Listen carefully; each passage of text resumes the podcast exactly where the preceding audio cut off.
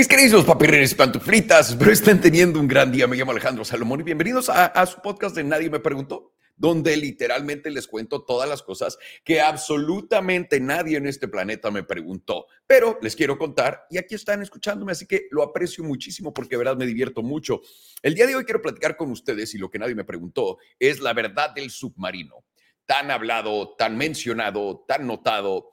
Eh, eh, etcétera. Vamos a platicar de esto. También quiero platicar con ustedes del monopolio de Tesla, porque se está poniendo interesante lo que está pasando con Tesla y quiero ver cuál es su opinión en cuanto a monopolio se refiere, porque yo creo que hay una muy buena tirada por ahí donde le puede convenir muchísimo a Tesla lo que está haciendo y en realidad no va a poder calificar como monopolio en el futuro. Ya veremos por qué. Y de ahí quiero platicar del gran apoyo de cripto que nos está dando todo el gobierno de Estados Unidos, BlackRock y todos los demás. Oh, es hermoso verlo. Ahorita platicamos de ello. Y antes de comenzar, quiero decirles y recordarles a todos ustedes, saben hacer ejercicio, señores. No saben qué bien me he sentido. Me ha costado muchísimo trabajo por todas las malditas bajas de salud que he tenido este año, ¿no? Desde mi hernia, lo de los ojos, la parte atrás de mi cabeza y no sé qué otras mamadas me pa, lo de la espalda, que también la tenía destruida. Todo, todo eso. Y simplemente quiero decirles esto para todos ustedes que están pensando, tal vez debería hacer ejercicio o tal vez eh, tienen la curiosidad de hacerlo. Número uno, les va a ayudar muchísimo con su, con su cabeza. Todo lo que es claridad, todo lo que es poder eh, ser más eficiente y aparte conecta el cerebro delicioso esto delicioso. Les recomiendo mucho empezar caminando. Nada más salgan, si tienen una hora al día, dedíquense una hora a caminar. No tienes que caminar paso fuerte, una hora. Te vas a aburrir eventualmente de solamente caminar y vas a empezar tal vez a trotar o a buscar otra cosa, pero una vez que estableces esa rutina, se te va a quedar y creo que la vas a disfrutar muchísimo y además te va a traer muchísimos beneficios. Como a mí, me siento muy bien estos días, muy, muy bien, gracias al cielo. Entonces, solamente quería compartir eso con ustedes. Empiecen.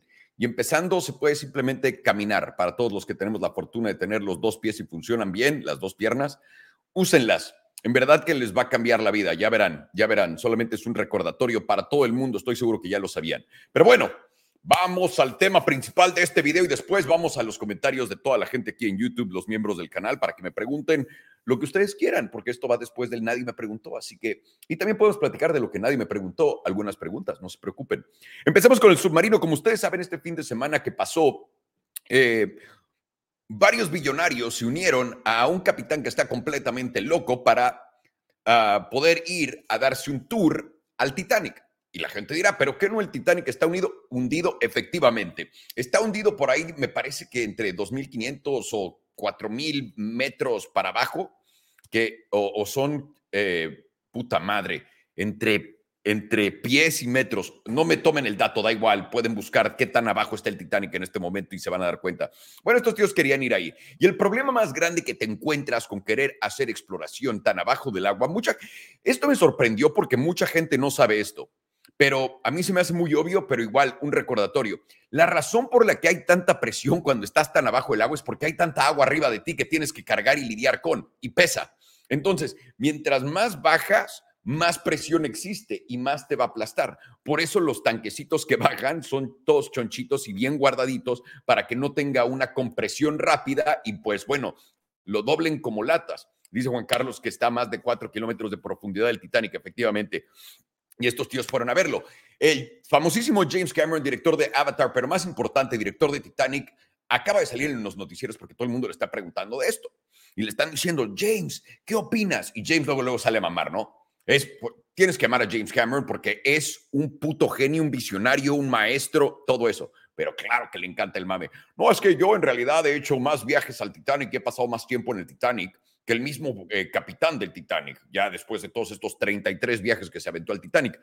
Y esto es algo muy cierto. A mí me ha fascinado siempre todo lo que es el, el, el, mar y todas las diferentes cosas y diferentes animales que viven en todo, en todo lo más bajo que hemos visto en la historia. Y me encanta la idea de que no hemos explorado absolutamente todo hasta abajo en la tierra, etcétera. Me fascina. Pero todo esto viene con un riesgo gigantesco. Y eso es, no hay tanto interés como para ir a la Luna, ¿no? Todo el mundo queremos ir a la Luna, construir una base o mínimo a Marte, a donde vayamos, pero queremos ir al espacio. y tiene valor porque puedes poner satélites y todo esto, pero tanto, tanto, tanto como ir al fondo del mar, no hay tanto interés. Esta gente fue con este tío que es un, eh, digámosle, un científico loco que estaba ofreciendo viajes para el Titanic para irlo a ver por 250 mil dólares. ¿Qué tipo de gente pueden pagar por estos 250 mil dólares? Obviamente billonarios. Y eso fue lo que, lo que vimos. Se metieron los billonarios a este barquito, que por cierto, si ven las fotos del barquito, del submarino este, es de, ¿cómo es que esa gente que tiene tanto dinero vio eso y dijo, no, no, no, esto está bien? Cuando, por cierto, han habido videos, me parece que hay un documental que me he reventado este, eh, eh, no sé si es documental un video en YouTube, donde habían platicado de este tío y de todos los riesgos que había con lo que estaba haciendo y lo mal hecho que estaba todo y cómo no estaba regulado y cómo nada de lo que estaba haciendo tenía sentido por el nivel de peligro que existe en la situación en la que se puso. Pero bueno, total, decide el tío, vámonos al Titanic. Se lanzan al Titanic.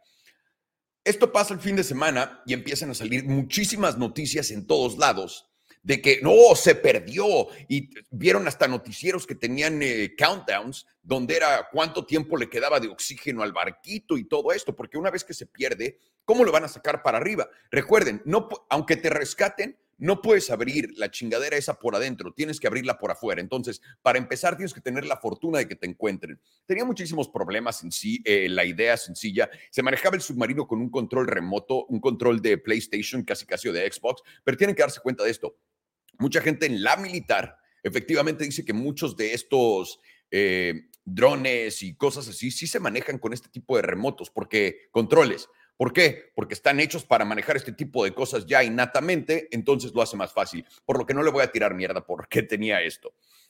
Pero lo importante de todo esto, lo importante de todo esto es que la noticia explotó en todos lados. Y hay dos cosas que se me hicieron muy interesantes. Una, el hecho de que todos nos estemos cagando de risa en lo que gente estaba en peligro, de acuerdo a lo que nos habían dicho a ese punto, porque yo mismo incluido, yo hice la broma del tanque de gas, que parece tanque de los que tenemos en, en, todas las casas en México. Entonces dije, se me hace que estos tanques van a empezar a subir de precio, porque claramente los billonarios quieren ahogarse en ellos, ¿no? Pero la falta de empatía de todo el mundo viene muy sencillamente de todo lo que está pasando alrededor del planeta. Todo el mundo está emputado con la gente con dinero porque es el mensaje grande, aunque lo más extraño de todo esto es que ese mensaje grande lo hacen ellos mismos, porque no hay nada que puedas hacer en contra de ellos si te pones a pensar. En realidad nuestra vida no es nada mal, es muy buena, nada más que estos tíos abusan de ciertas mamaditas y ya. Pero el hecho, el hecho es bastante bastante contundente y rotundente. Güey, eso no es una palabra. Pero la realidad es, nadie tiene empatía por estos tíos. Tienen muchísimo dinero y decidieron. Y yo mismo, eh, yo creo que yo mismo me pongo en esa situación, no tanto porque tengan dinero y porque me da, o sea, no mames. Obviamente, mi goal en esta vida eh, es poder hacer una cantidad de dinero estúpida. ¿Por qué? Porque así se mide el éxito corporativo. Nada más, ¿no? No, porque no importa qué tan inteligente seas y qué tan buenas ideas tengas, etcétera, si no llegas a hacer todo el papel que, que, una empresa puede, pues no estás probando qué tan inteligente y qué tan verga seas, ¿no? Aunque obviamente puedes hacer mil otras cosas, pero si lo quieres poner literalmente en los ojos de todos, tienes que hacer esto. Entonces, no estoy emputado con la idea de que alguien sea un multibillonario, eh, multitrillonario, me da absolutamente igual. Lo que sí es esta, si estás mamando y tocándole los huevos a la vida y a la suerte, y es por eso que, y de nuevo, la vida es irónica de a madre, ¿no? Entonces, el güey que, eh, o sea, eh, ¿se acuerdan de el domador de cocodrilos? No me acuerdo cómo se llama ahorita, uh, Steve Irwin que lo acabó matando una mantarraya de todos los animales y cuando se murió yo juraba que hubiera sido un cocodrilo, pero fue una mantarraya, una locura completamente, ¿no? Después de ir y pelearse y meterse al agua con no sé cuántos cocodrilos, meterles el puño en el ano y hacerlos emputar, nada se lo llevó más que una mantarraya y las posibilidades de que una mantarraya te maten son demasiado bajas. Así que siempre el resultado, como dice Elon Musk, ¿no? La ironía más grande va a ser el resultado final en este mundo, en la vida. Así que es justamente lo que vimos. Pero aquí para mí es esta. Le estás tocando, es por esto que yo no me puedo relacionar con ellos. Le estás tocando los huevos a tu vida. Estás yéndote porque uno de ellos se había ya subido al Blue Origin, al de Jeff Bezos, que lo subió al espacio, y está siendo el primero en probarlo. Carnal, ni siquiera compro el primer iPhone cuando sale. Ya no compro el primer coche, ya aprendí mis lecciones.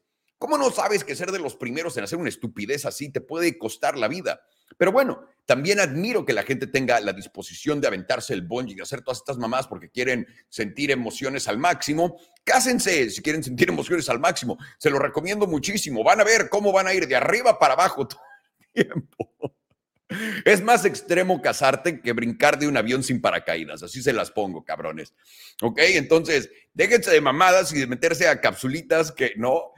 Perdón, es que me distraigo con mis estupideces. Pero por esta razón no, les puedo dar mi simpatía y no, no me siento, porque es como le estás buscando. Si estás buscando, vas a encontrar algún día, ¿no? Pero más allá de esto, la razón por la que esta noticia se volvió tan grande es porque querían que esta noticia se volviera tan grande. Aparentemente, lo que hemos notado y lo que hemos visto es que hay reportes de que esta gente se murió el domingo, tal cual. Me parece que fue el domingo cuando empezó todo esto. Y que la latita esta que encontraron ya estaba hecha mierda desde hace un rato. Y hasta fingieron que escucharon ruidos, que alguien estaba tocando en la puerta del submarino y podías escuchar desde un avión, ¿no? Que por cierto, wow, quiero uno de esos aviones para espiar a mi esposa donde vaya. A ver qué dice la hija de perra de mí, ¿no? No, no es cierto. Pero nos contaron un cuento y lo hicieron muy largo y lo pusieron en todos lados porque llama mucho la atención y de nuevo le alimenta a la narrativa de que, ah, se mueran los ricos en la televisión porque es lo que nos hace relacionarnos con ellos, ¿no? Pero la realidad es esta, carnales. Y esta es la verdad del submarino y por qué la noticia se volvió tan grande. Esa misma semana, Hunter Biden fue, no sé cómo se dice, cuando ya te ponen los cargos y todo esto, lo eh, estaban, el, Estados Unidos lo estaba demandando básicamente, para ponérselas sencillas, por todas las mamadas que ha hecho, incluyendo posesión de armas, sobornos, actividades ilícitas, no pagar impuestos, que eso quiere decir lavado de dinero, etcétera. Comete todos estos crímenes como Wesley Snipes, por ejemplo, no sé si se acuerdan, Blade, el mero mero de Blade, donde Wesley Snipes tampoco pagó sus impuestos, como, como Hunter Biden. Pero Hunter Biden no se fue a la cárcel y Wesley Snipes se fue a la cárcel por un rato. Y cuando comparamos el cargo de armas, Little Wayne fueron, lo sentenciaron a 10 años, Hunter Biden cero. Y la razón más grande de todo esto es porque también lo caparon con todos los negocios que hace con su papá en China, en Ucrania, en todos estos diferentes lugares y de todas las mordidas que le están dando. Esta es una gran cortina de humo para que se te olvide completamente todo eso y te enfoques en el submarinito y en los malditos billonarios y todo esto. Pero da absolutamente igual, no podemos hacer nada. Ellos son dueños del sistema y ellos son los que ponen las reglas. Así que es ridículo pensar que vamos a poder hacer algo. Pero es importante, en mi opinión, saber qué exactamente es lo que estamos viendo y por qué lo estamos viendo, para que mínimo no caigamos en la ignorancia completa. Que de nuevo, esto no te afecta en tu vida, no tiene nada de malo, es algo que pasa todo el tiempo y ha pasado en toda la historia, no es algo nuevo. Así que es lo que es, mis queridísimos carnales. De ahí brinquemos rápido al monopolio de Tesla, porque en este momento estamos viendo cómo GM, Ford y ahora Rivian también se unen a todas las estaciones de carga y cambiar sus sistemas de carga de, para cargar el coche, sus entradas a las de Tesla. Y la genialidad de esto es obviamente Elon Musk por la última década y cacho ha estado creando todas estas estaciones y lugares de carga para que puedas ir a llevar tu coche y está mejorándolas junto con la tecnología, los cables, etcétera.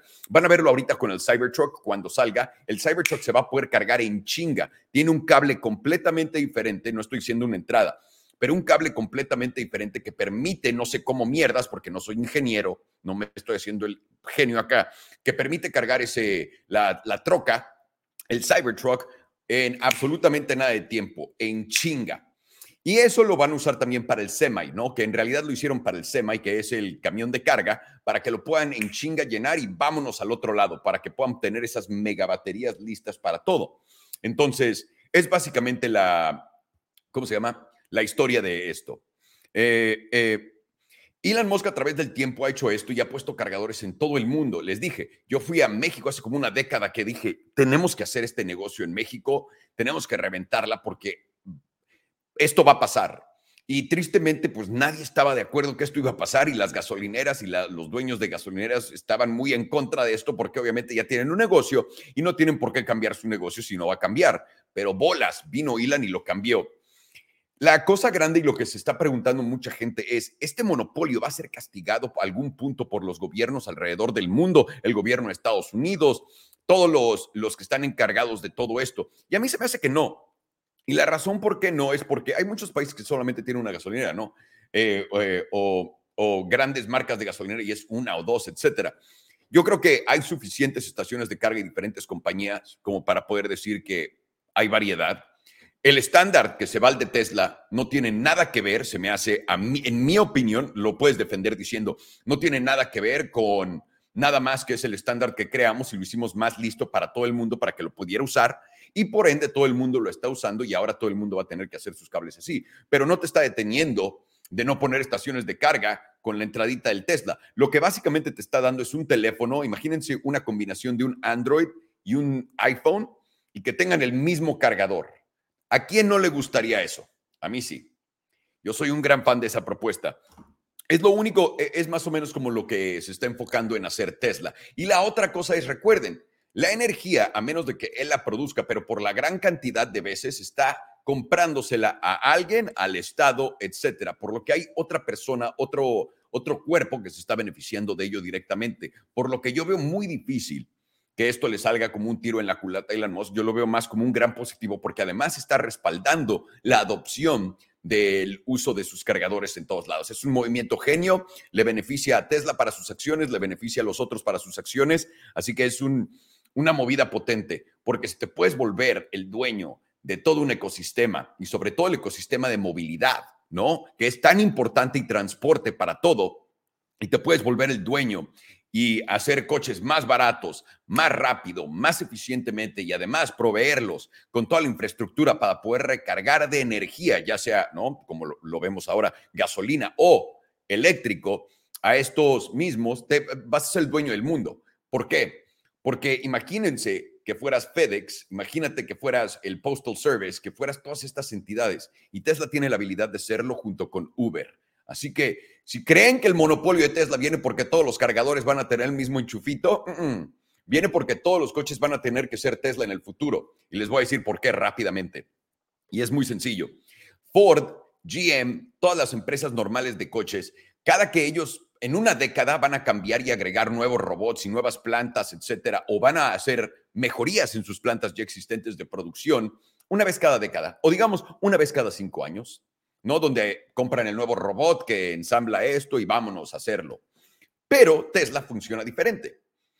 Eh, Tesla lo que hace es eh, muy eficientemente produce sus coches, sus baterías, los materiales, etcétera. Y obviamente también tiene otras personas a las que le compran. Son muchísimos los involucrados en toda la cadena de Tesla.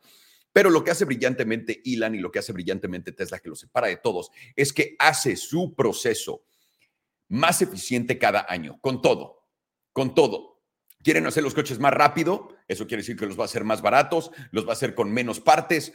todo esto, todas estas eficiencias que estás viendo en toda la cadena, de arriba para abajo, de adelante para atrás, como lo quieras ver, de izquierda a derecha, todas estas eficiencias se juntan y lo que haces es bajas tus costos de producción. Cuando bajas tus costos de producción puedes vender, pero más barato. Pero recuerden que para Tesla no es tanto el juego de venderte un coche barato. El, el juego de Tesla es venderte también software y también meterte en un entorno como el de Apple, pero en el mundo. El entorno de Apple es buenísimo. Te compras una Mac, te compras tu Apple Watch y tienes todo listo para, ¿cómo se llama? Tienes todo listo para tu casa, para entretenerte y para muchas cosas que son como de uso diario, tu teléfono, mensajes, etcétera, tu salud, puedes checarlo, ¿no? Elon está haciendo eso con todo lo que es transporte, logística, eh, movimiento, etcétera, que es brillante. Pero lo más duro de esto es, las otras empresas no pueden competir y no van a poder competir jamás con Tesla. ¿Por qué? Tal vez BYD, ¿no? De China es diferente porque también el gobierno lo subsidia para que puedan lograr los precios tan bajos. Pero una empresa tradicional como Tesla, Maserati, Ferrari, etcétera, no pueden. Porque a través de 100 años se han establecido como agencias con diferentes empleados donde le venden sus coches a diferentes sucursales y estas sucursales son las encargadas de vender el producto final. Hay mucha gente en medio que gana dinero cuando compras un Ford, cuando compras un Ferrari, cuando compras un Lamborghini. Hay mucha gente en medio, pero cuando compras un Tesla, es Tesla y casi casi tú. es directo. Y la reestructuración de esto para Ford, para GM, para todas estas empresas que recuerden, se fueron a la bancarrota en el 2008 y lo salvamos. Les imprimimos dinero para salvar a estas empresas que ya habían probado en el pasado que no eran redituables. ¿Ok? Y ahora vas a un mundo donde tienes que competir, donde este tío está eliminando todos los costos estúpidos que tienes, para empezar.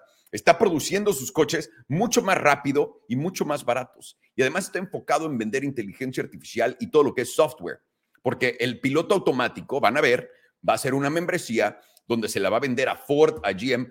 Les había dicho esto de los cargadores, ahí les va esta el piloto automático se lo va a vender a Ford, GM, a todas estas, y toda esta gente va a tener que comprar el software de Tesla que vale una lana. Y no nada más eso, también pueden hacer paguitos mensuales. ¿Y cuánto le cuesta esto a Tesla? Cero, porque ya lo creó, ya lo puso en sus coches y ya lo metió en otros lados.